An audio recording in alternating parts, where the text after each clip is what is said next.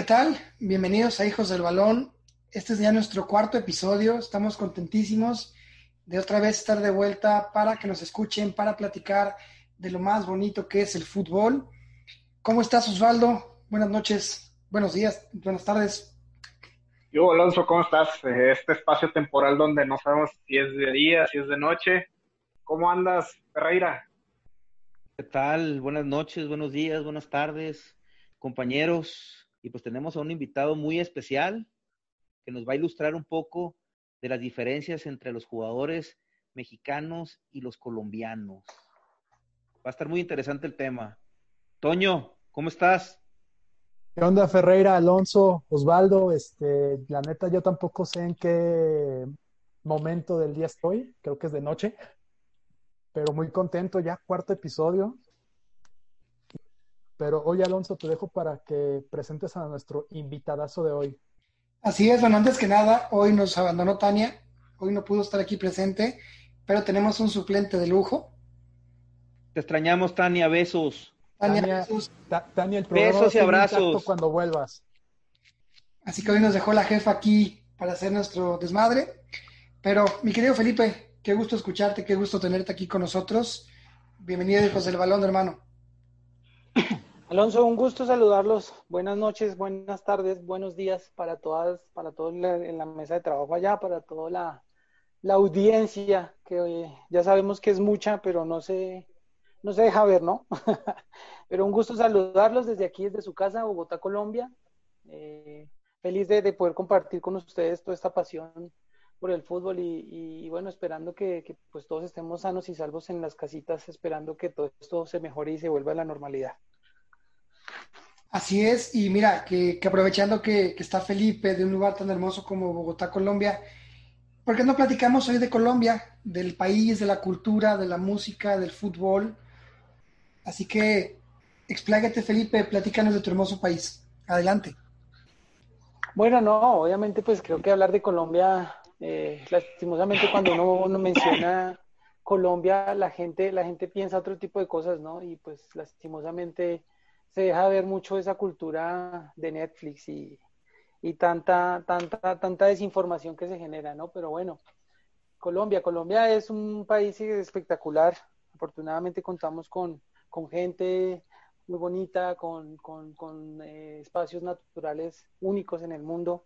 Es un, es un país hermoso, es un país donde, donde siempre van a encontrar amabilidad, donde van a encontrar amistad, donde siempre, siempre van a, donde vayan, siempre van a ser bien recibidos con una sonrisa. Entonces, aquí el, de verdad, como dicen, el único riesgo es que te quieras quedar y seguramente Alonso puede dar testimonio de ello. Entonces, el único riesgo que corre una persona que viene del extranjero aquí a Colombia es el riesgo de que no se quiera volver a ir nunca más, porque se enamora de, de, de, todo, desde, desde el plato de comida más sencillo hasta hasta los lujos más importantes en cualquier hotel que puedan tener aquí. Entonces, pues nada, recomendadísimo ahorita que pasen eh, todos estos temas de pandemia. Eh, invitados a que viajen a la ciudad de Santa Marta, por ejemplo, a la ciudad de, Bucaramanga, que es una ciudad muy bonita, eh, aquí en el centro, de Tunja, Bogotá, Cali, que es muy bonito, que obviamente lo conocen por el tema de, de la salsa y del baile. Y bueno, nos podríamos quedar todo el, todo el, programa aquí hablando de lo hermoso que es Colombia. Medellín, importantísimo también para, también para el fútbol colombiano. Y pues ni hablar del fútbol, no, aquí tenemos de todo y para todos los colores y gustos. Entonces, pues de verdad que gracias por permitirme exponer un poquito sobre, sobre mi país, sobre mi patria y, muy contento de verdad de, de, poder pues hablar de la realidad que es lo que es Colombia, no de lo que se ve en Netflix. Pues un saludo fuerte hasta, hasta Bogotá, Colombia, Santa Marta, con el buen Wilder, que tuve la oportunidad de conocer ya dos años, Felipe, que estuve por allá contigo, en Santa Marta. Sí, así es. Fue un viaje increíble, la gente es increíble, bellísima, las mujeres preciosas, la hermandad que se siente es algo divino. Así que ya tendremos tiempo de regresar, esperemos pronto. Y pasemos a, a un tema, un tema bastante interesante de fútbol, por supuesto en el que tocaremos hoy base en los mexicanos que se van al extranjero, pero también aquellos mexicanos que se quedan en promesa, que, podemos contarlos con muchos dedos. Hay muchos mexicanos que, iban a ser superestrellas, que pensábamos que iba a ser el siguiente Messi, el siguiente Cristiano, y se han quedado en meros, en meros jugadores de, de medio pelo. ¿Cómo ves, Toño, este tema? La verdad, recuerdo que en el primer episodio platicamos de este tema. Es un tema muy, muy interesante y creo que muy polémico. Ya, va a haber trancas aquí, aquí, entre Ferreira y tú. Pero pues vamos a darle con esto, porque sí hay muchos mexicanos que pintan para grandes cosas y nomás no dan el estirón. Y hay casos contrarios en los que a lo mejor no se espera tanto y son muy sobresalientes. Si les parece, vamos a, tener este primer bloque de los mexicanos que se han ido y que han triunfado. ¿Les parece bien? Platicamos de aquellos jugadores que la han roto en, en Europa, en las diferentes, en las diferentes ligas de Europa, en los equipos top, equipos medios, pero que a base de mucho trabajo, pues han, han logrado destacar por durante bastantes años. Y en un segundo bloque platicaremos de ese tema tan escabroso que es qué pasa con los mexicanos que se quedan en el ya merito y que nos dejan en el cuarto partido y que nos dejan siempre con el aliento en la boca de a ver si ya con esta generación logramos hacer lo que otros países están haciendo. Y voy a poner un ejemplo, retomando el tema que comentaba Felipe, Colombia, una selección parecida a México que hemos competido durante mucho tiempo. Colombia tiene muchos jugadores en el extranjero, en el Porto, en el Real Madrid, en la Liga Italiana, en la Premier League. Y los mexicanos no. Entonces por ahí estaremos platicando también esto. Felipe, espero que nos puedas compartir tu experiencia. Tú también has trabajado mucho en formación de, de, de fuerzas básicas con jóvenes en Europa, aquí en México y también creo que tendrás ahí bastante que nos puedas compartir de qué sucede con este talento y en qué momento se pierde. Así que sí, arrancamos. Sí, sí, claro. Claro que sí, arranquemos. Muchas gracias y bueno, prepárense a nuestros oyentes porque realmente que este, este, el día de hoy traemos mucho contenido buenísimo de, de comparaciones positivas para, para, que la gente pueda entender un poquito más cuáles son nuestros puntos de vista al respecto. Hagámosle, sigamos adelante.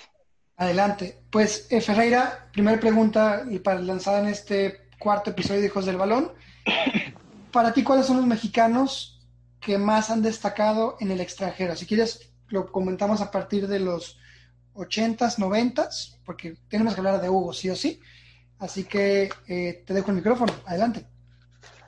Yo pienso que en primera instancia, como tú lo comentabas, Hugo Sánchez es como el sensei por todo lo, que pasó. Eh, es un ejemplo de mentalidad totalmente y hasta la fecha Hugo Sánchez, como cada vez que lo entrevistan sobre jugadores que están en Europa y se regresan a México, le molesta porque eso quiere decir que el mexicano no tiene mentalidad para quedarse allá. Hugo Sánchez es una palabra autorizada para, para vivir o para contar lo que él vive en Europa.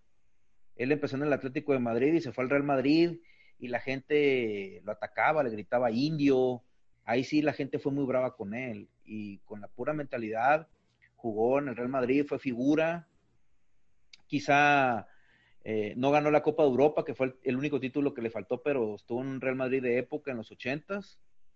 Y Hugo es palabra autorizada, es, el sensei, el número uno. El número dos es eh, Rafael Márquez, sin, lugar a dudas. Lo raro con Márquez, a diferencia de Hugo, es que Márquez es un poco introvertido. Yo siempre me ha creado como, como un interés porque si tú te das cuenta, Márquez es un, pues una persona poco comunicativa. No es como Hugo que, que ya sabes que el ego le sale a flor de piel, como que Rafael Márquez es más introvertido, pero lo que hizo en el Barcelona, pues ahí está, estuvo en el mejor Barcelona de la historia. Y eso, pues eso nadie se lo puede quitar.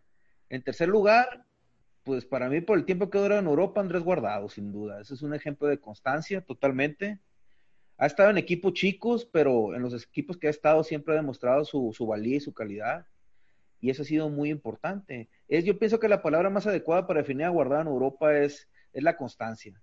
Desde el momento en que él se quiso ir, cuando él jugaba en el Atlas, él como que ya tenía bien claro lo que él, lo que él quería hacer.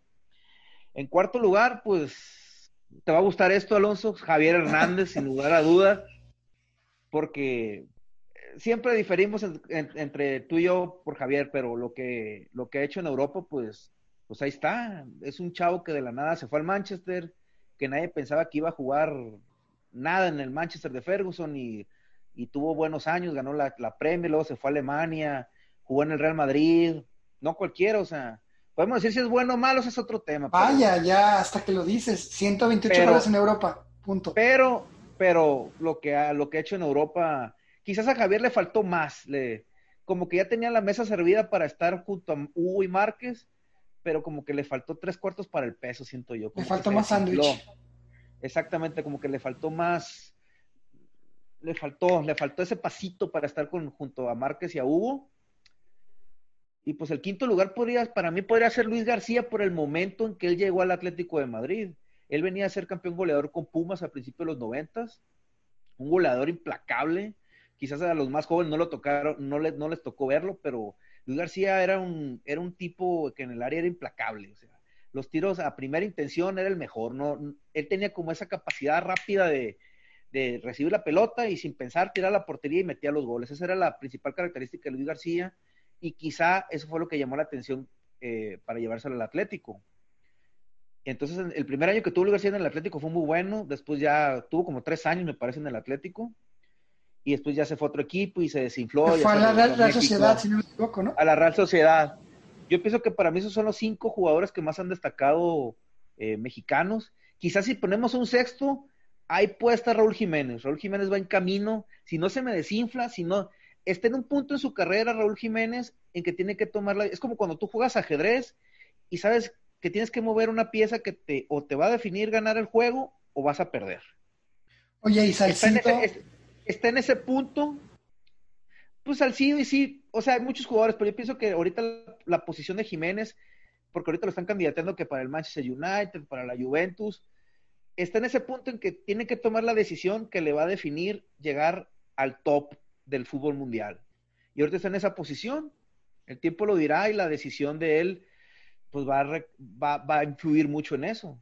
Y al final en la selección nacional, yo pienso, porque es el delantero que tenemos, no hay más. Oye, Toño, ¿y dónde dejamos a Héctor Herrera, al guapo? Ay, es que Herrera creo que es más reciente. Es que son, o sea, ah, son muy sobresalientes, Creo que Herrera lo que, lo que ha hecho en, en tiempo reciente con el Porto, lo que hizo con la selección olímpica en Londres, es un plus, pero así como, digo, es de los mejores jugadores que tenemos ahorita, ¿no? Pero para ponerlos ya en otro nivel, creo que todavía falta poquito. Pero a ver, yo entiendo que en el Atlético no la ha hecho bien porque creo que el sistema del Cholo Simeone no le favorece. No, y también el parón como que no ayudó mucho. Exactamente, porque ya como que comenzaba a ganar calor y otra vez se, se para en todo el fútbol por, obvias razones. Pero también el Taquete Corona, muy callado, muy callado, pero acaba de ser nombrado el mejor jugador de la liga portuguesa en la temporada que apenas terminó. Siendo lateral, siendo de los mejores asistidores del equipo de la liga. Creo que ya si lo ponemos como en un contexto del 2000 para acá, o 2010, sí es de los mejores. ¿Qué opinas, Osvaldo?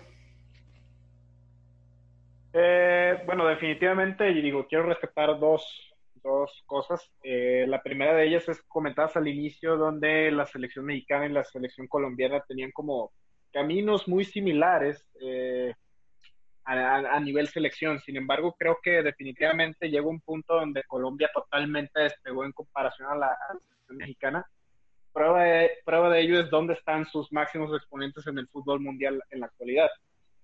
Si hablamos ya directamente de futbolistas, digo, definitivamente Rafa Márquez, al menos para mí, digo, con, eh, aquí sí discrepo con Ferreira, creo que para mí, al ser el único mexicano que ha ganado la Champions, definitivamente yo lo pongo como en el top, en el primer lugar. Y bueno, eh, tenemos el caso también de Chicharito Hernández, también comenta Ferreira, este, ¿qué, tipo tan más afortunado. La verdad es que definitivamente aquí da un muy buen concepto de lo que muchas veces le falta al mexicano, que es la mentalidad. En cambio, ves otros súper talentosos, como por ejemplo Carlos Vela, que lo que le faltó precisamente el complemento fue la mentalidad de Chicharito. Y Chicharito quizás lo, lo que le faltó fue la calidad de Carlos Vela. Creo que el delantero perfecto mexicano hubiera sido esa combinación de mentalidad y talento. No olvidar que Carlos Vela es el sexto máximo anotador de la Real Sociedad. Y pues bueno, yo creo que definitivamente de ahí se pudo haber sacado algo positivo. Osvaldo, ¿no te emocionó cuando viste en Alemania por fin a los jugadores en, en, contra, en el Mundial de Rusia, cuando viste a la selección, ver a Vela y ver a Chicha, ver a los jugadores que realmente tenían que jugar por la selección? Ver a Vela en ese, momento bueno. Yo sí me emocioné cuando dije, ahora sí están los buenos, dije. Ya lo que Dios quiera, pero ahora, ahora sí tienen que estar los que tienen que estar. Que dicho sea de paso, esa selección, reiteramos, ya anteriormente fue comandada por el colombiano Juan Carlos Osorio, así que creo que eh, este, este capítulo de nacionalidades creo que está muy ad hoc. Y sí, la verdad es que era una delantera muy interesante por ahí también con Chucky Lozano. Desafortunadamente, pues bueno, pasa lo que siempre pasa con México, ¿no? Juega como nunca, pierde como siempre. Fíjate que en esto quiero tocar un punto bastante interesante. Voy a ir un poco más atrás en el ejemplo del Porto. El Porto ha tenido desde hace ya 10 años a Freddy Guarín, que está en el Inter de Milán, a Radamel Falcao, que no hace falta decir dónde ha estado, Atlético, Chelsea, a James Rodríguez en el Real Madrid, a Jackson Martínez, que estuvo en Atlético, luego se fue a China y luego en el Portimonense y ya se va a retirar, y a Fernando Quintero, creo que es de lo más, de lo más rescatable, pero son jugadores muy, muy buenos y que han brincado a equipos top. Podemos esperar y te pregunto a ti directamente, Felipe, que esto pase con, el Tacate Corona, que pueda seguir el ejemplo de los colombianos, o crees que los mexicanos tenemos que seguir picando piedra todavía más para poder llegar a, este tipo de equipos top? Haciendo un análisis de, todo esto que están hablando, obviamente se da uno cuenta que, hay muchas formas de analizar lo que pasa con el jugador mexicano. Hay una forma, digamos, eh, de efectos eh, externos y de ahí también de efectos internos directamente como tal del jugador. Entonces, eh, yo pienso que, que todos, el, el, el, el Chucky, que el, Tecate Corona, Raúl Jiménez también, hasta el mismo Héctor Herrera que lo mencionaron, tienen la capacidad y tienen el talento. Lo que pasa es que no son muy mediáticos, no, no, no tienen demasiado, digamos, llamamiento porque no han hecho un proceso de recorrido en, en otras ligas. O sea, lo que yo, lo que yo comentaba antes de, de, iniciar acá. El problema es que el jugador colombiano hace procesos, hace procesos en el, mediante el cual salen de su liga colombiana y van a otras ligas, digamos, medianas, donde también hay marketing, que por ejemplo, si usted se pone a analizar el, el, trayecto de, de, de, de Zapata, un delantero que está de moda en el Atalanta. El hombre salió del América de Cali, posteriormente jugó en Estudiantes y ahí sí hizo su gran paso a Europa. Entonces, esto lo que hace es que hace que el jugador entienda, madure, tenga ese proceso que tiene que tener cualquier deportista de alto rendimiento y entender la importancia de, de adaptarse a un nuevo cuerpo técnico, quizás una cultura, a muchas cosas que son, digamos, a lo que me refería intrínseco. ¿sí? Y también si lo vamos a analizar por la parte, de la parte externa, también vamos a ver que los jugadores tienen que adaptarse a, modelos de juego, a, formas de, entrenar, a partidos con mucho más eh, de esfuerzo físico y lo más importante que en esas ligas se juegan más partidos. Entonces, hay mucho más, hay mucho más efecto, de, digamos, de entrenamiento versus, versus al, performance del partido. Y eso hace que un jugador se madure mucho. Entonces, si uno hace este, esta, esta comparación con el mexicano, el mexicano sale de su liga y pum, directamente a España. Y en España, obviamente, o en España no, en Europa. Y en especial allá no va a poder tener ese proceso, porque allá directamente, si ya no llegas en un nivel alto, adaptado, en, esos, en esas condiciones internas y externas que anteriormente comenté, pues obviamente le va a costar. Entonces, pienso que eso, es un punto muy clave que se tiene que analizar a la hora de, digamos, de dar ciertas críticas o hacer ciertos comentarios hacia los jugadores, en este caso mexicanos, porque ellos no tienen ese paso de liga a liga. Ellos tienen que llegar allá y ya ser de top. Y el problema es que pues es muy difícil llegar así. A cualquier persona que, que, que entrene jugadores se da cuenta que es muy diferente el, nivel deportivo de entrenamiento, de todo, de todo lo, lo, que concierne al alto rendimiento y al profesionalismo, de pasar de una liga a otra. Entonces, eh, también está el tema mental del jugador, de que ya tiene un dinero, gana mucho más dinero, eh, tiene muchas más necesidades, de ahora está lejos su familia, como obviamente pasa cuando uno viaja al exterior. Entonces hay muchas cosas que se tienen que, que, analizar en ese aspecto. Entonces, precisamente pienso que porque no hay esos procesos que son claves, eh, pues no hay, digamos, ese, ese, fruto y esa recogida de, de, de, la, de la siembra que se pudo haber logrado. Entonces, probablemente por eso no, es, digamos, es como el análisis que se puede hacer desde, desde, desde, el tema. Y obviamente podrían haber más, más ingredientes en esta sopa que puede ser, por ejemplo, el tema de marketing, el tema de unos representantes. Entonces, eh, pues más o menos ese sería mi punto con respecto a eso. Más adelante, si quieren, les puedo contar más o menos aquí en Sudamérica o en Colombia cuáles son los jugadores, como hacer un topcito, cuáles son los jugadores más que más suenan eh, de México aquí en, en Colombia ustedes me dicen cuándo y, pues bueno, sigamos con el, con el proceso acá, con, la temática. Eso sería mi comentario y, bueno, tener muy en cuenta esto para cuando uno de verdad mire un jugador en la TV y pueda darse cuenta de las adaptaciones que tiene que tener el ser humano eh, y sobre todo el deportista.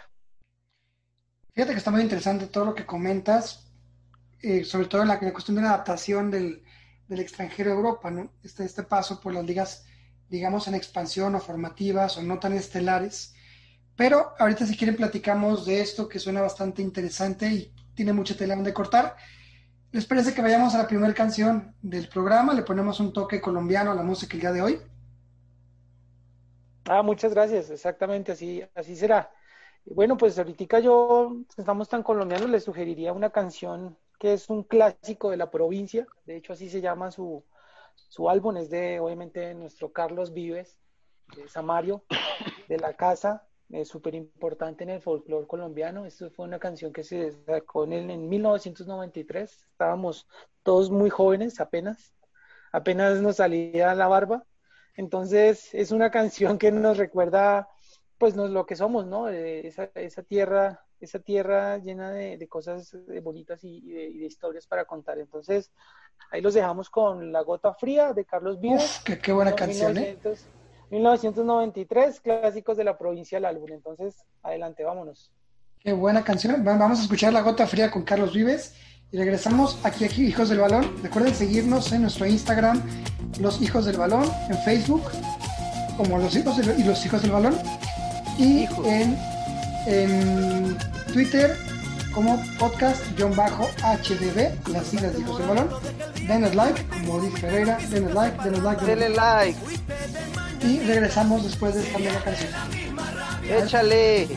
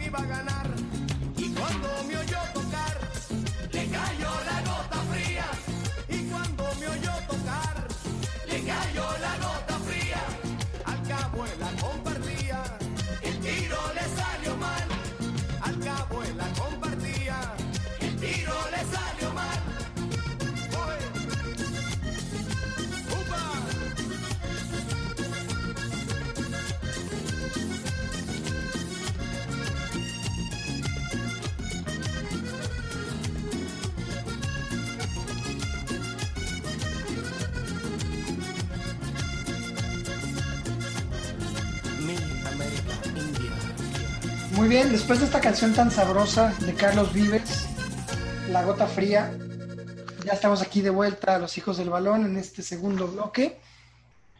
Hay mucho tema, mucho tema que platicar, Osvaldo. Eh, ¿Tú qué opinas en relación a esto de lo que comenta Felipe, de que los mexicanos ciertamente cuando brincan al extranjero, si nosotros vemos que se va a Portugal o que se va a una liga secundaria, si queremos verla así, no de estelar, pensamos que están fracasando, porque no se van al Real Madrid, porque no se van a la, al Barcelona, y nos cuesta reconocer el éxito que de pronto puedan tener como Raúl Jiménez en el Wolverhampton, por ejemplo. ¿Qué opinas tú de esto?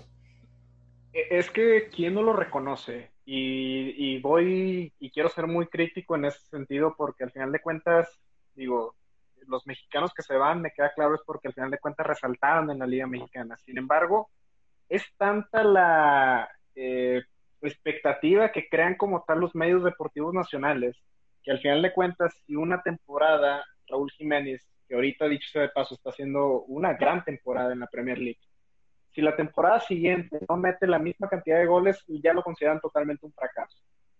Realmente si nos ponemos nosotros a ver un poquito más acerca de lo que dice la prensa internacional en las respectivas ligas que juegan nuestros jugadores mexicanos, vas a poder darte cuenta que hay buenas reseñas, buenas críticas como tal a, los jugadores.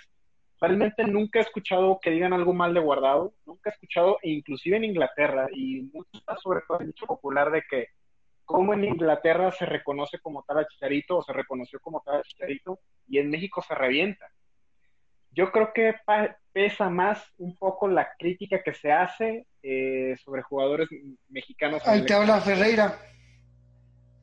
Que, realmente lo que realmente es. Es que realmente el mexicano, realmente el mexicano, a diferencia de otros países, como que criticamos mucho al jugador, denostamos mucho al jugador que se va a Europa. O sea, como que no reconocemos el esfuerzo que hace. No es como en otros países, ¿sí me explico? Como lo que comentaba Felipe, pues, de que queremos que no haya un proceso que, el jugador ya juegue en el Barcelona o en el Madrid, cuando tiene que llevar un proceso. Y hay jugadores que llegan y hay otros que se quedan en equipos medios. Y no quiere decir que eso sea un fracaso. Pues no, no es fracaso, pero cuando se van y no juegan, como es el caso de la Inés, a quien tú defiendes todo el tiempo, pues también. quieres pelear, ya me quieres enojar. no, pero a ver. Pero eh, tiene 19 años, tiene chance, tiene crecimiento. Sí, por supuesto, y ojalá le vaya muy bien. Le decimos que le vaya muy bien, pero tú no. no quieres. Tú no quieres. Eres un malinchista, Alonso. Ojo, para mí, por ejemplo, Macías es mucho mejor que la Inés y tiene un proceso en México bastante bueno y se va a ir y la, y la va a romper. Pero la Inés no está la Inés no estaba listo ¿Se para... va a ir? ¿Se va a ir o va a ser otro Jürgen Damm que a sus casi 30 años sigue yéndose para el Borussia Dortmund? La verdad, ¿se va yo, a ir? creo que, yo sí creo que se va a ir porque ya se está jugando muy bien. En Chivas los cuidan mucho, Chivas ha mandado muchos al extranjero, recordemos esto, y Tigres no. Jürgen no se fue porque Tigres no quiso que se fuera. Y la Inés se fue porque la América necesitaba, o Televisa le quería un nuevo ídolo armado, inflado, como le quieran llamar, la Inés no digo que no sea malo, pero no creo que estuviera listo o bien cocido, si se quiere ver en el largo popular, para irse a Europa a triunfar. Está en el proceso. Está en, el proceso. Está en proceso, como dice este Ferreira y Felipe, está en proceso de, yo, No, yo creo que se, fue, mucho tiempo antes. Yo creo que se fue mucho tiempo antes. qué, bueno. Sí, si, me, si me permiten hacer una, una intervención, obviamente sin ánimo de ir, de, ir, a favor de nadie, pero hagan, hagan una, por ejemplo, hagamos un, paréntesis para hacer un análisis muy importante. Miren, por ejemplo, vamos a hablar de, de, dos jugadores que fueron claves eh, o que son claves en la historia del fútbol colombiano. Vamos a hablar de Radamel Falcao y de James, James, James, em, James Rodríguez. Entonces, ¿qué pasa? Ellos también salieron muy jóvenes de Colombia, tal como salió Laines. De hecho, de hecho, para que tengan en las estadísticas, el Tigre, el, Falcao, ni siquiera jugó primera división aquí en Colombia. ¿eh? Él salió de la segunda división de acá y directamente se fue a, River Plate. Eh, algo muy parecido pasó con, con James. James salió muy joven, él apenas jugó en el Envigado un par de partidos y se fue directamente para, para, para el equipo argentino. Eh, entonces, ¿qué pasa? Ven, ven, ven, ven que ahí se, se puede dar de cierta forma la razón. Es diferente irse al Betis con 19 años que irse a, con 19 años, 20 años al River Plate o a o estudiantes, estudiantes. Bueno, ahí creo que les falló cuál sería el equipo que recibió a, creo que Talleres, bueno. creo que James jugó en Banfield, ¿no? en Banfield, creo que sí, correcto, es Banfield. Sí, James, James estuvo en Banfield. Entonces, ven, ven, ven esa, esa diferencia, la pueden determinar, es diferente llegar a, otro país, a, a, otro, otro continente tan lejano, con cosas tan diferentes, con el entrenamiento tan diferente. Tú acostumbrado a tu, a, tu trabajo, digamos, muy, muy latinoamericano, ¿no? Para llegar allá a la periodización táctica, ¿no? Para tener más partidos al, al, al, al, mes, que eso es bueno, pero el problema es que si no tienes el nivel, pues nunca te van a ver. A cambio aquí, lo que pasó en Colombia con los jugadores que, que hago referencia, pues fue mágico, porque ahí resplandecieron y llegaron a su punto más maduro digamos, deportivamente, porque se maduraron y fue directamente cuando pudieron pasar a equipos eh, importantes en, en, Europa. Y tan así que llegaron a procesos como, por ejemplo, el de, el de, el de Porto, donde jugó Higuaín, donde jugó Guarín, donde jugó eh, Falcao y donde jugó James. Que eso era una tromba, mejor dicho, increíble que ganó fácilmente todo lo que, lo que, lo que pudieron ganar.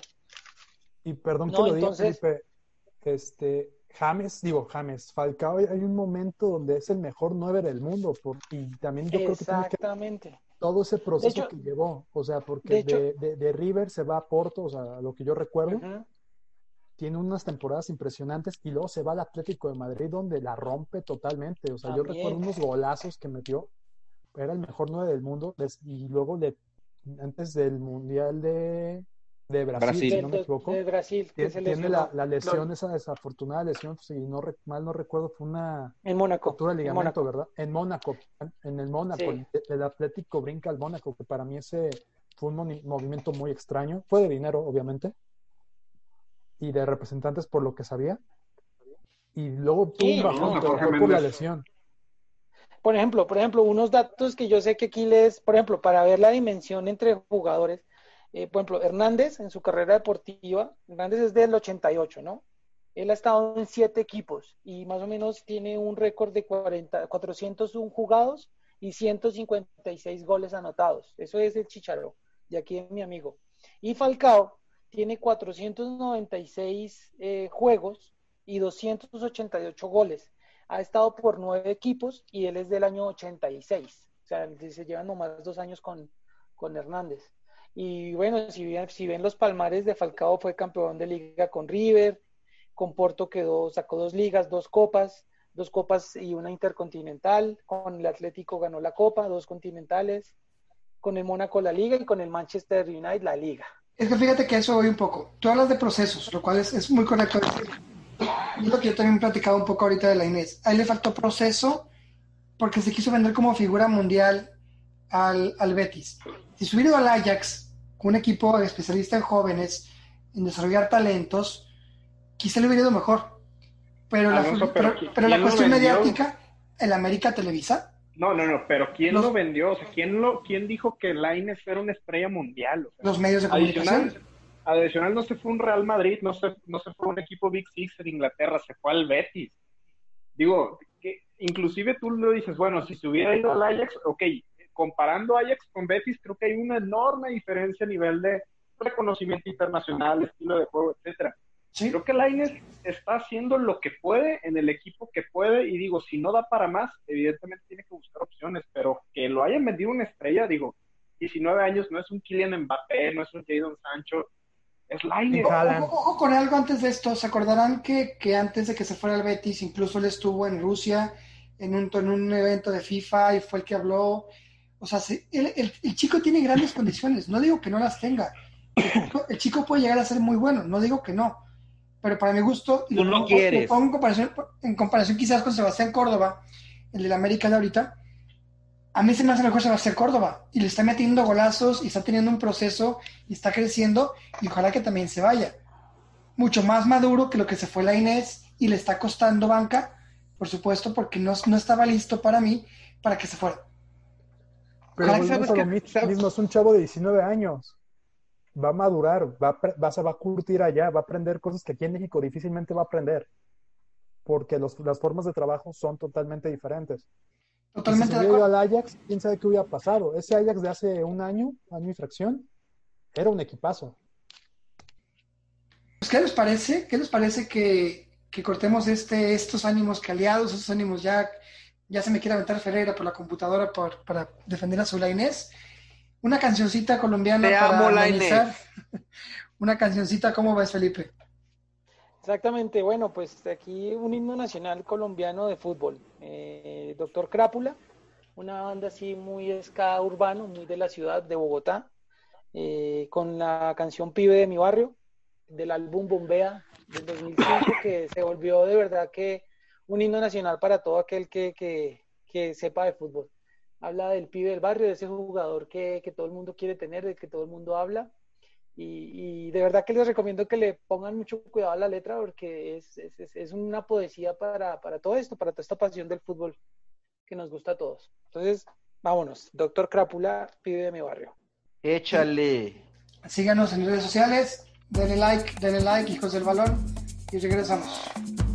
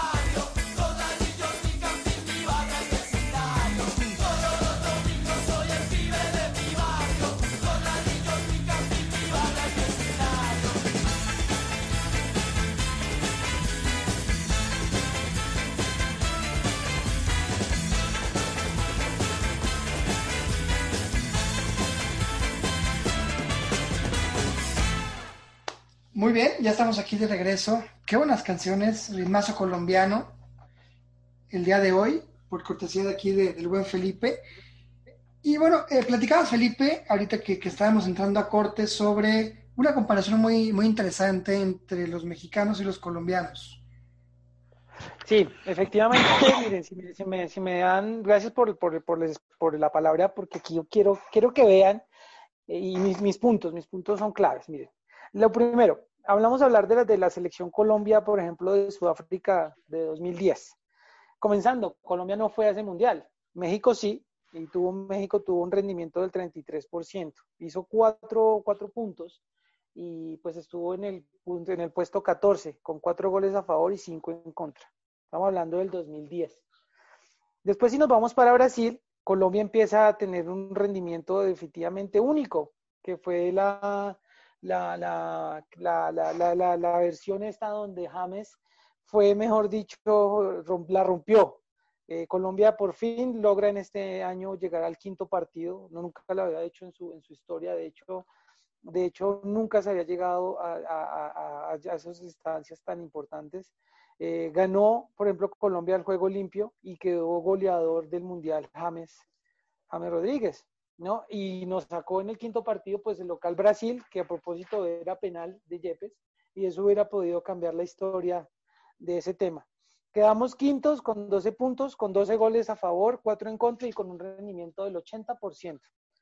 Y nuestro querísimo México quedó de 10, en el puesto 10, quedó con 7 puntos, con 5 goles a favor, 3 en contra y con un rendimiento del 58.3. Estamos hablando del año 2014. Ustedes acuérdense de las estrellas de esa selección que para mi gusto pienso que era la que más fuerte estaba. Y ahora nos vamos para el Mundial de Rusia 2018. Colombia eh, ocupó el número 8 con 7 puntos, 6 goles a favor, 3 en contra y con un rendimiento del 58.3. Y nuestros queridos amigos de México eh, ocuparon el puesto otra vez, el puesto 14, con 6 puntos, 3 goles a favor y 6 en contra, con un rendimiento del, del 43%. Entonces, si se dan cuenta, estamos hablando de casi 8 años de, procesos donde pasaron un sinfín de jugadores, pero que definitivamente se ha, visto esa evolución desde la parte técnica, desde la parte táctica, desde la parte de, la generación de fuerzas básicas. Por ejemplo, en el 2013 México fue campeón olímpico con la sub-20, ¿no? ¿Qué pasó con esos jugadores?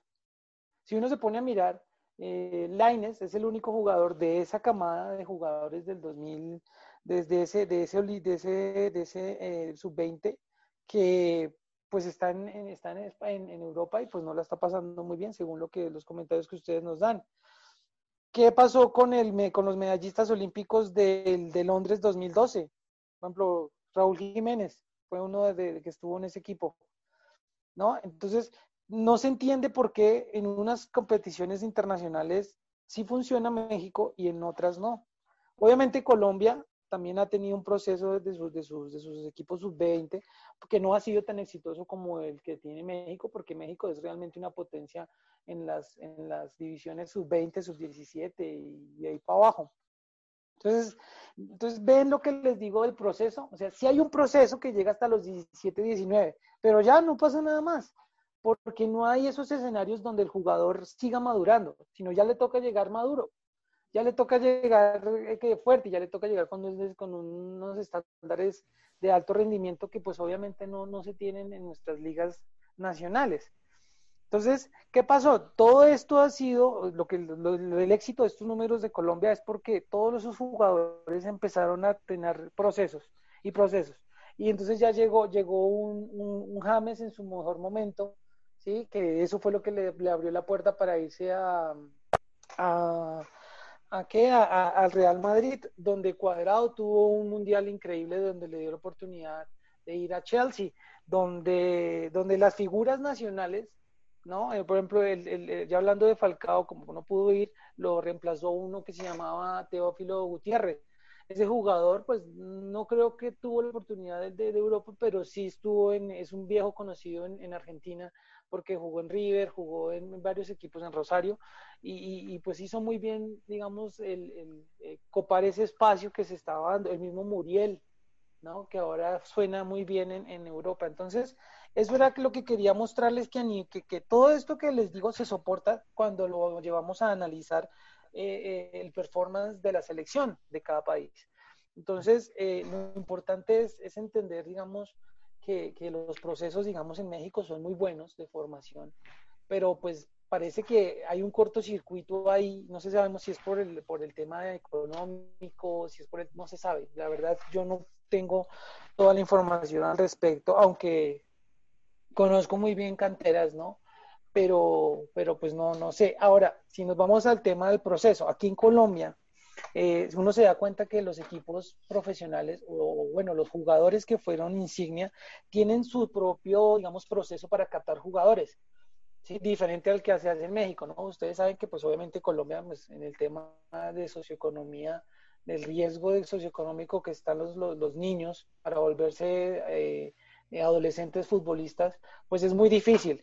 Entonces, por ejemplo, vamos a hablar, por ejemplo, de Santa Marta. Ya hay, hay muchos, muchas, muchos jugadores emblemáticos, históricos, que tienen sus propias canteras ahí mismo. O sea, ellos, ellos sí van a, de donde salieron porque entienden esa necesidad de comer, de, de, sobrevivir, del día a día y de la pasión que, que, muchos chicos, muchos jóvenes quieren llegar a ser. ¿sí? Entonces uno, uno entiende que eh, es Arnoldo, Arnoldo Iguarán, que era un, histórico, tiene su, su, cantera de delanteros, que muchos, por ejemplo, Aristizábal, no sé si recuerdan este gran delantero paisa, eh, ellos, ellos hacen unas, unos trabajos en fuerzas básicas para generar delanteros, o sea, se hace un trabajo específico. Que yo realmente cuando estuve en México, pues veía más el afán de que por el nombre del jugador era que llegaban los, los, jugadores y no llegaba ese jugador con hambre de ser, sino pues llegaba el jugador que el papá le pagaba y pues que, que más se veía el tema económico. Entonces, también por ahí, ¿no? También se puede ver desde, desde el inicio que, que hay una, una, una, un, favoritismo o una, una situación ahí pues que no favorece mucho a los chicos, al pibe del barrio, como la canción que escucharon, que le pueda, que le pueda dar esa oportunidad, ¿no? Fíjate que, dentro de esto, Felipe, me suena mucho, por ejemplo, cuando Jalisco, cuando, cuando Jalisco, cuando México gana el, el oro panamericano. Y esa, esa selección base, en Guadalajara 2011, luego se gana el oro olímpico en Londres 2012. Y antes de eso fue cuando se ganó el, el oro, bueno, la, la, la Copa del Mundo Sub-17, ¿no? Si no me equivoco. Entonces, aparece que hay un proceso, que, hay un seguimiento de jugadores bastante talentosos, como Chatón Enríquez, que era un crack en la media cancha y se desapareció, que era un jugador talentosísimo y no se supo qué pasó con él, pero se perdió en el camino, y como muchos más, Giovanni. Y bueno, y con eso entramos a la, al, al bloque en el cual decimos las promesas, y prometo no hablar más de la Inés, las promesas mexicanas que iban a ser y no fueron muchos mexicanos iban a hacer la selección de oro, la selección que va a ganar el mundial. Todo el mundo pensábamos que con la selección de Rusia íbamos a, romperla. Que juntando la selección buenísima del anterior proceso con los cracks que venían de nuevo, iba a ser la selección que todo el mundo esperaba. Y ni Giovanni, ni Vela, ni la camada, ni el pollo briseño, ni la camada de los futbolistas mexicanos campeones y subcampeones del mundo llegó a ningún lado, o no ha llegado hasta ahorita a ningún lado. ¿Qué opinas de esto, Osvaldo?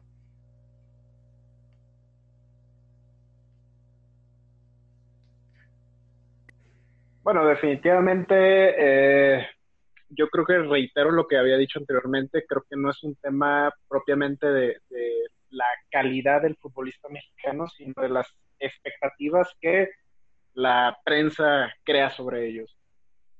En, bueno, en caso particular, digo, no, eh, evidentemente esta es una camada que fue denominada como la generación del éxito, sin embargo, también mexicanos que a lo mejor ya tenían un poco más de, background en, su, maleta y, pues no hicieron nada, digo, me acuerdo perfectamente el caso del Kikín Fonseca, que también estuvo en el, si más no recuerdo, en Pica, digo, definitivamente es un tema no solamente exclusivo de los jóvenes, yo creo que es un tema en general del futbolista mexicano, donde creo que al, inicio del programa dijimos quiénes, pero fuera de ahí, realmente hay muy poco que contar. Así es, creo que si nos damos ejemplos claros, ¿no? Desde los mexicanos que se han ido y que por el síndrome de Jamaicón se han regresado, a los que se han ido a comer banca y, simplemente no la arman y acaban regresándose. Lo cierto es que hay muchos mexicanos que también optaron por irse a la MLS, a una liga de menor nivel, pero con más dinero en el bolsillo. Esto empata un poco con lo que decías también, Felipe, de la cuestión económica por encima del hambre de triunfar. No ¿Tú qué opinas tú en este aspecto, o Felipe? Sí, sí, sí, o sea, es que definitivamente, definitivamente eh, las ganas de, triunfar, o sea, la mente del futbolista moderno Es una mente, es una mente eh, diferente porque ya tiene acceso a mucha información, tiene acceso a, a, situaciones que antes no, no, no, no, se tenían, ¿no? O sea, cómo poder ver a los mejores jugadores del mundo todos los viernes, todos los fines de semana. O sea, antes no se podía. Antes llegaban las revistas o solamente hasta que el mundial, hasta que el mundial viniera, era que se podía ver, digamos, el, el talento que había en el exterior. Y eso era lo que también motivaba mucho, ¿no? Que, que, que, que, la gente quería llegar a ser ese, ese que veía tan lejano, pues ahora lo tienes muy cerquita, ¿no? O sea, ya compartes hasta con él, puedes compartir un Snapchat o, bueno, no sé, un TikTok, lo que sea, bueno, hay muchas cosas, ¿no?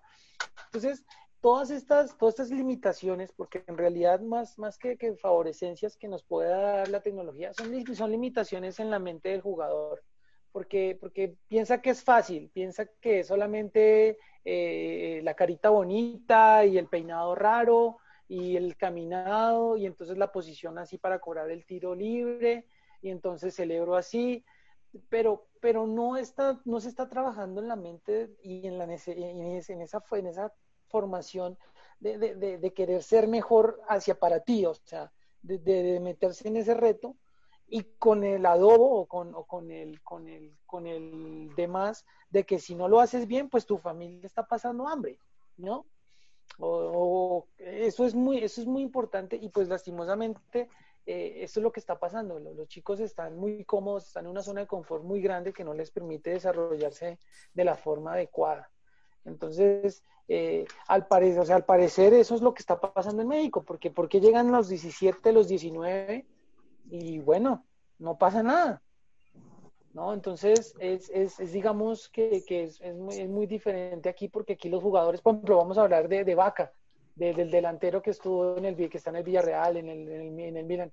Realmente este señor era un pescador, su familia cero, o sea, y si te vas para atrás, el pibe Valderrama no viene de una familia eh, increíble, ¿no? Todos son jugadores y son personas que tuvieron que forjarse en, sus entrenamientos y de verdad tener ponerse un reto para ellos mismos como personas y como deportistas. Yo, tengo una pregunta. A ver, bótala.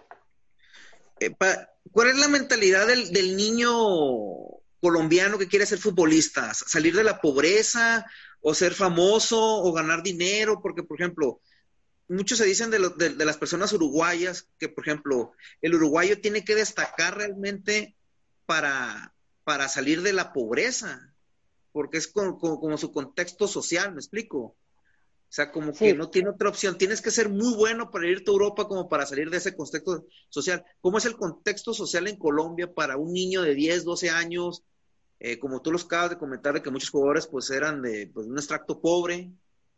Eh, ¿e-, ¿Es irse a Europa por salir de ese contexto o es por querer ser famosos o ganar dinero? O, o cuál es la mentalidad que los impulsa? Bueno, eh, exacto. Mira, no te voy a contar desde la raíz porque pues gracias a Dios tenemos la oportunidad de, de, ser testigos vivos de todo esto que pasa. Nosotros tenemos un equipo socio, amigo, aliado, eh, que es el que mencionaba, Indesa FC, que es el Independiente Samario en, la ciudad de Santa Marta, en Colombia.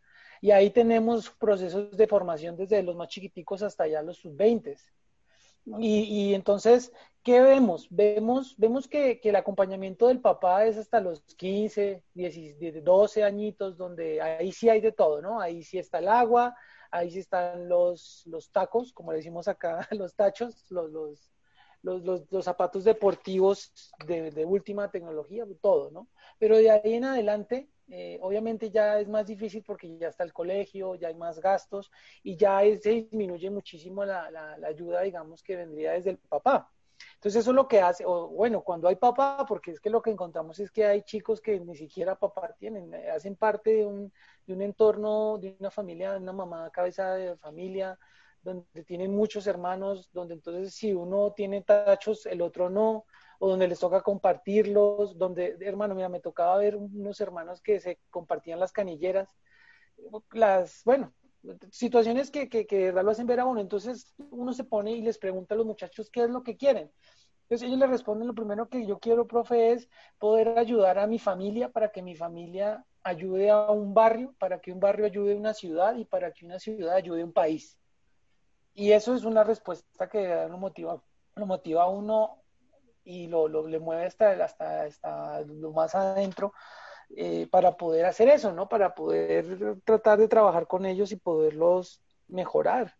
Entonces, entonces, ¿qué es lo que te digo? La respuesta sería, es aquí más que tener fama o, tener todas estas comodidades, es poder salir adelante a sacar a su mamá, a sus hermanos, a su familia y, pues, obviamente cumplir el sueño de ser profesional, que no está nada fácil. Ahorita en Colombia solamente tenemos la, segunda división y la primera división y ya tan tan. El resto son ligas eh, departamentales para que lo entiendan más o menos como de estados. Eh, y pues es difícil. Ahorita ya se está organizando una nueva liga muy parecida a la de allá, la del balompié, que va a tratar de reunir la, la C, que es como la tercera división de allá o la segunda de ascenso. Entonces, la respuesta es esa, es, es, es que la necesidad es muy grande y, y, entonces, si uno sale, saca muchos adelante. Entonces, eh, eh, precisamente por eso el trabajo que se hace. Entonces, es muy importante eh, enfatizar que, que, la cabeza del jugador es la que hace, es la que hace, obviamente más el talento con el que nacen, pero pues si no hay cabeza, realmente es muy difícil. Entonces, creo que... Una, una, pregunta rápida. Por ejemplo, el problema, el problema, que tenemos en México, a diferencia de Colombia, no sé cómo se maneja la liga allá, que aquí se prioriza mucho al jugador extranjero. Ya casi no hay jugadores nacionales, solamente Chivas que juega con puro mexicano, pero, pero realmente eh, los equipos mexicanos de la liga no le dan mucho apoyo al jugador mexicano, le dan prioridad al jugador extranjero, quizás porque cueste más barato, es más económico, no, no lo sé. ¿En Colombia las ligas priorizan mucho al, producto nacional o al extranjero? Es que, bueno, ahí hay dos formas de verlo. El tema, el tema es que, por ejemplo, el, extranjero en una liga es muy importante porque definitivamente que trae contenidos que no se encuentran locales. Si tú te das cuenta, la mayoría de los extranjeros que vienen son jugadores que tienen unas características en biotipo y características técnicas. Entonces, eso sirve mucho para que el jugador que no las tiene, pues las pueda desarrollar para que no pase lo que pasaba antes, que tú veías a Maradona cada vez que había un mundial, o veías a, a, Johan Cruyff cada vez que había un mundial, o veías equipos muy fuertes cada vez que había un mundial. Eso es de la parte de ahí. Desde la otra parte es porque obviamente que los, la, liga colombiana no tiene esa capacidad económica para pagar unos sueldos tan altos para que vengan extranjeros de, de la capacidad que la que vienen. Entonces eso, eso eh, permite pues que el jugador colombiano esté con un poquito más de oportunidades. Pero no creas, muchas veces pretende, de, favorecen al extranjero pues por simplemente pues, ser extranjero y por, por, la ganancia, por la comisión, eh, porque se puede hacer un negocio de comprarlo barato y venderlo muy caro y este tipo de cosas, ¿no? Eso también se ve aquí. Pero el problema de México es que realmente se ve esa hambre por el marketing de, mejor dicho, este, traigo acá lo más, pues hermano, tan así que pudieron pagar a Ronaldinho, o sea, así de sencillo. Entonces, eh, eh, es, un tema complicado, el tema de, cómo el dinero se interpone en los procesos y sobre todo en las mentes de los jugadores. Entonces, se, se pondera por un lado más la parte, la parte económica que la misma hambre, que sé que lo económico es muy importante, pero Quizá en Colombia se ve como motor el fútbol para salir y crecer y a un largo plazo irte a un club importante, un club grande. Y aquí en México es quizás en primera instancia lo económico y el club que me pague más. Y no importa si acabo en un equipo de la Liga C o la Liga B o sentado en un banco sin jugar. Quizá un poco por ahí. por, ejemplo, mira, mira, yo, yo con, la fundación con la que trabajamos llevamos unos jugadores eh, colombianos a México obviamente tenían unas características biotípicas eh, que no, obviamente no se, no se tenían en, el, en, el, mercado mexicano. Pero pues los presentamos en varios procesos y pues como no había dinero en medio, porque llevábamos jugadores con procesos de verdad importantes, con un biotipo importante, llevábamos chicos de 13, 14, de, perdón, de 16, 15 años, eh, con 1.90 delanteros que ya habían jugado, llevábamos porteros que ya habían jugado aquí en, torneos internacionales. Bueno, llevábamos gente de verdad lista, eh, pero pues que como no había, no había, digamos, ese marketing, ese dinero en medio, pues no los regresaron. Y los vieron, los vieron varias personas y, y sí, tráelo y tal. pero pues como veían que no había nada detrás, pues obviamente, pues se, se, perdió la oportunidad de que unos jugadores eh, con, con, proceso aquí local se pudieran ver en el, en el proceso de allá internacional. Porque es que esa es la otra, ¿no? Hay gente que lleva unos troncos que, que uno dice, oiga, pero ¿cómo es posible que este jugador que no tiene las habilidades o no tiene, digamos, la formación, eh, pues esté en una oportunidad así, ¿no? Entonces ahí es donde yo digo que, que, se ve mucho como esa, esa, esa mano negra del mercado que, que pues imposibilita la, la, la, capacidad de que una persona con talento sin mucho marketing y mucho dinero de por medio pues pueda tener. Creo que entonces podemos eh, decir que la falta de disciplina, por un lado, por supuesto, en el caso de Giovanni Dos Santos, en el caso de Vela, la falta de motivación, la falta de fútbol también influye mucho. La falta de compromiso con su disciplina. La falta de hambre, exactamente, la falta de compromiso con lo como tú lo comentas. Eh, es muy importante y esto acaba influyendo en, en qué le importa al mexicano, el dinero o irse a un club grande. Yo creo que a lo mejor están más a gusto en Tigres, ganando millones y millones, porque los clubes pagan muy bien en México, a hacer de pronto un poco de talacha formativa, ir clubes poco a poco creciendo, como lo comenta Felipe, a clubes de nivel B, y con un poco de suerte, un buen manager, que el mexicano no ha tenido suerte con buenos managers, salvo uno que otro. Esperemos que a Pisuto ahora con el Lille le vaya muy bien. De pronto se pierden en el camino y acaban regresando a México por ejemplo, el caso de, de, Héctor Barrera, ¿no? Héctor, sí, Barrera, el que estaba en el West Ham. Ajá, sí, él, tenía por, por delante, Pablo, pero Pablo, Pablo, tenía por delante dos años de contrato con el West Ham y se regresó. Es que también tú qué harías, Alonso, si te viene un cañonazo de dinero. A ver, el dinero es importante, pero también el, mexicano sabe que, tienes que tomar en cuenta que la carrera del futbolista es muy corta. Ajá.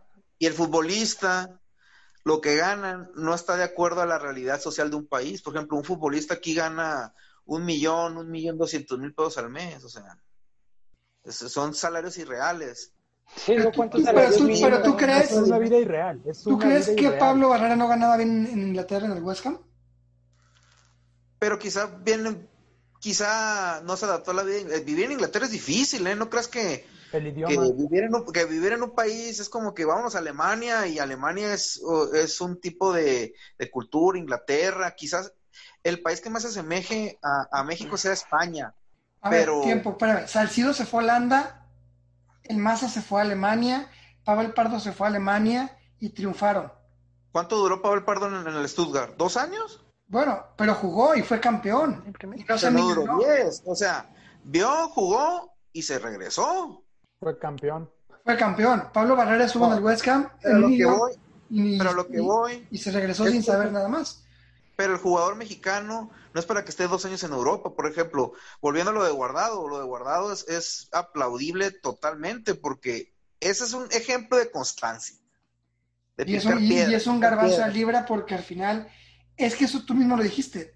De pronto, a Javier Aquino también tuvo que haber picado piedra con el Villarreal B, con esperanza de crecer y subir.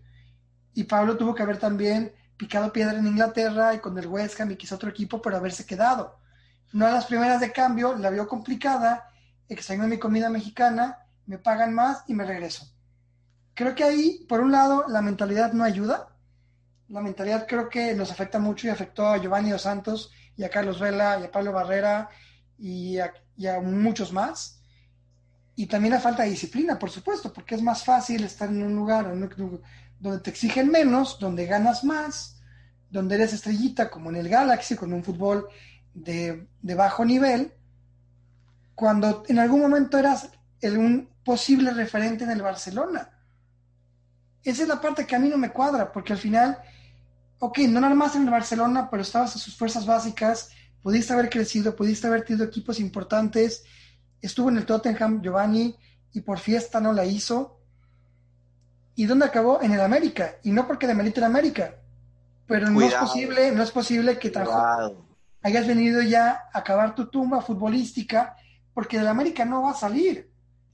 También armada de su hermano, Jonathan Dos Santos. Estaba en Europa, estaba Jonathan picando llega en un año a la América. Yo, en un año, año y medio, Jonathan llega a la América.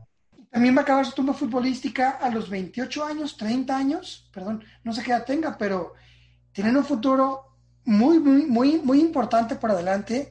Eran comunitarios, si no me equivoco, pasaporte europeo, y les quedó grande. Y qué triste, la verdad, que, que, que, que- que promesas tan importantes, tan buenas, se hayan quedado en eso, pero bueno, ya eh, se nos acaba el tiempo también para para seguir platicando de este tema que tiene mucha tela de cortar, incluso para que hagamos un segundo episodio.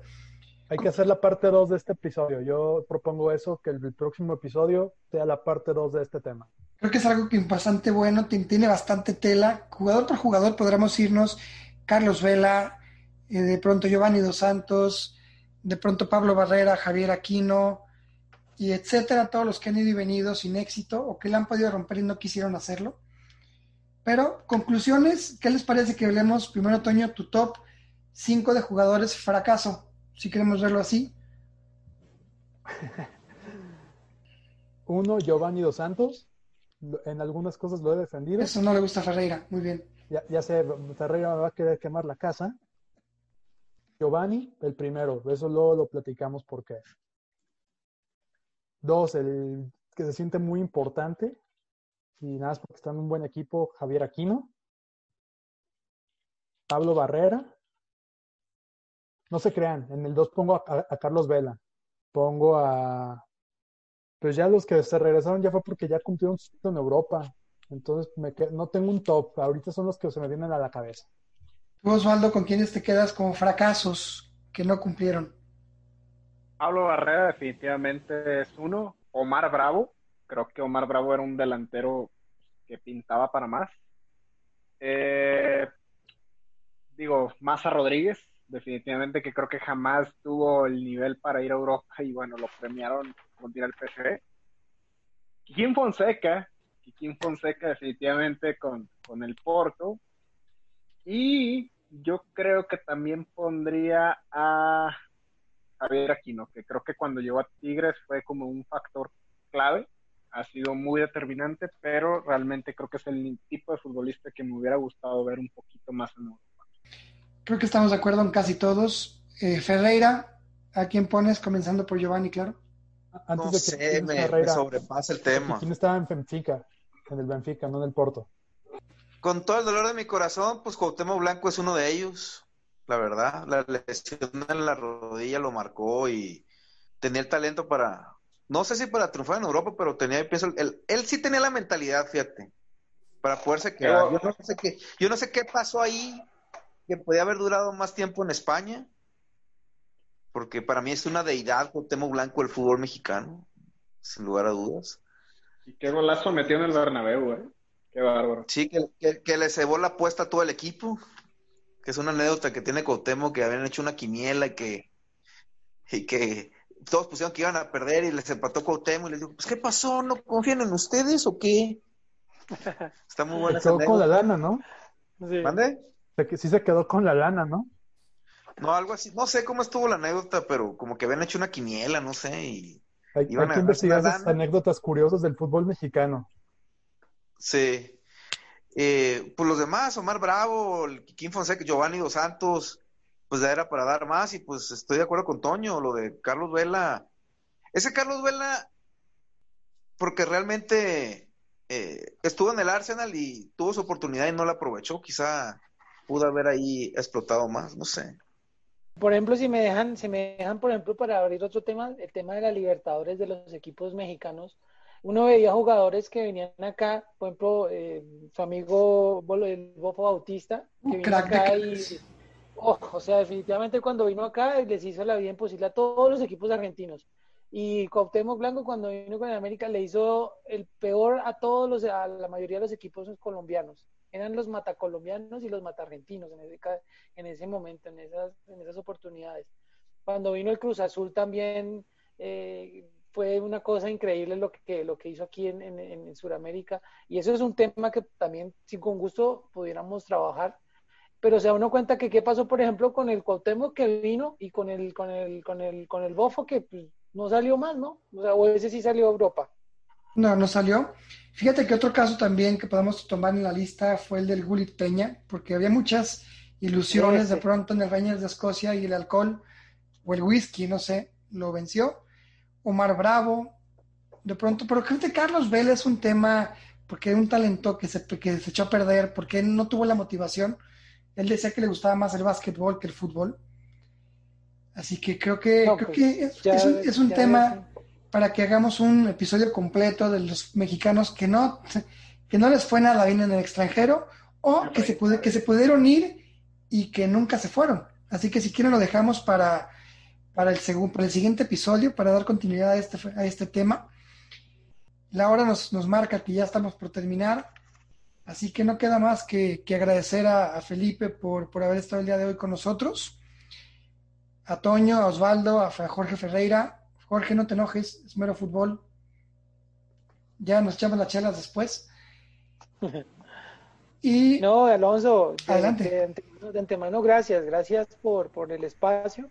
Definitivamente es muy bonito hacer estos paralelos, obviamente para producir, ¿no? Para hacer críticas constructivas que, que llamen la atención de todas las personas que están alrededor del fútbol, tanto en Colombia como en México es muy importante de verdad tomar nota de, de, todas estas conclusiones y tratar de sacar lo mejor de ellas, ¿no? Por más dolorosas o, incómodas que puedan llegar a ser, todas estas cosas tienen que ser tomadas en cuenta porque están tomadas desde, desde el día a día, desde el, desde el sudor de, de, trabajar con las manos, con muy poco material. Entonces, de verdad, gracias por abrirle este espacio, por abrir el micrófono a su servidor. Eh, encantado de acompañarlos si me invitan más. Y, bueno, ahí quedó pendiente el top para, para, que lo sigamos trabajando, el top de aquí de los mexicanos que suenan en Sudamérica.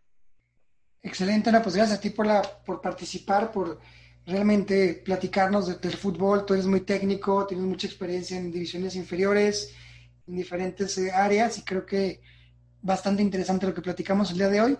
Pero el tiempo se acaba, así que ¿por qué no nos comentas una última canción que, con la cual cerrar este lindo programa? Listo, la ultimita, la ultimita es de Quimosis, con su queridísimo amigo Juanes, del año 97 del álbum Raza, que se llama La Tierra. Esta es otra canción que definitivamente es un himno para todos aquellos que nos queremos motivar con, con la casa, como les contaba, con la familia, con el barrio. Entonces es una canción que es un himno de verdad para todos que nos motiva como colombianos y bueno, como latinoamericanos que somos, entonces es una canción muy bonita que también tiene una letra muy hermosa, muy motivadora. De hecho, a veces se pone para algunos trabajos mentales a los jugadores en el área de motivación. Entonces, ahí está, ahí los dejamos. Equimosis, 1997, el álbum Raza, La Tierra. Pues con eso nos despedimos el día de hoy con La Tierra de Juanes, antes de que fuera Juanes. Está bien Equimosis. Así que olviden, no, no olviden darnos like en Los Hijos del Balón en Instagram y en Facebook y en Twitter con podcast-hdb. Gracias, Toño. Si nos quieren escuchar en Apple Podcast también. No hay que olvidarlo, estamos en Apple Podcast. Así es, Apple Podcast, Google Podcast y también Spotify, para que nos escuchen donde ustedes tengan más ganas. Así que nos despedimos hasta el día de hoy. Tania, un fuerte abrazo hasta donde estés. Ya nos escucharemos la semana que entra. Crew, un fuerte abrazo para cada uno. Saludos. Somos Hijos del Balón y hasta el siguiente programa. Abrazos. Abrazo, cuídense. Adiós, un gusto. Saludos a todos. Vale.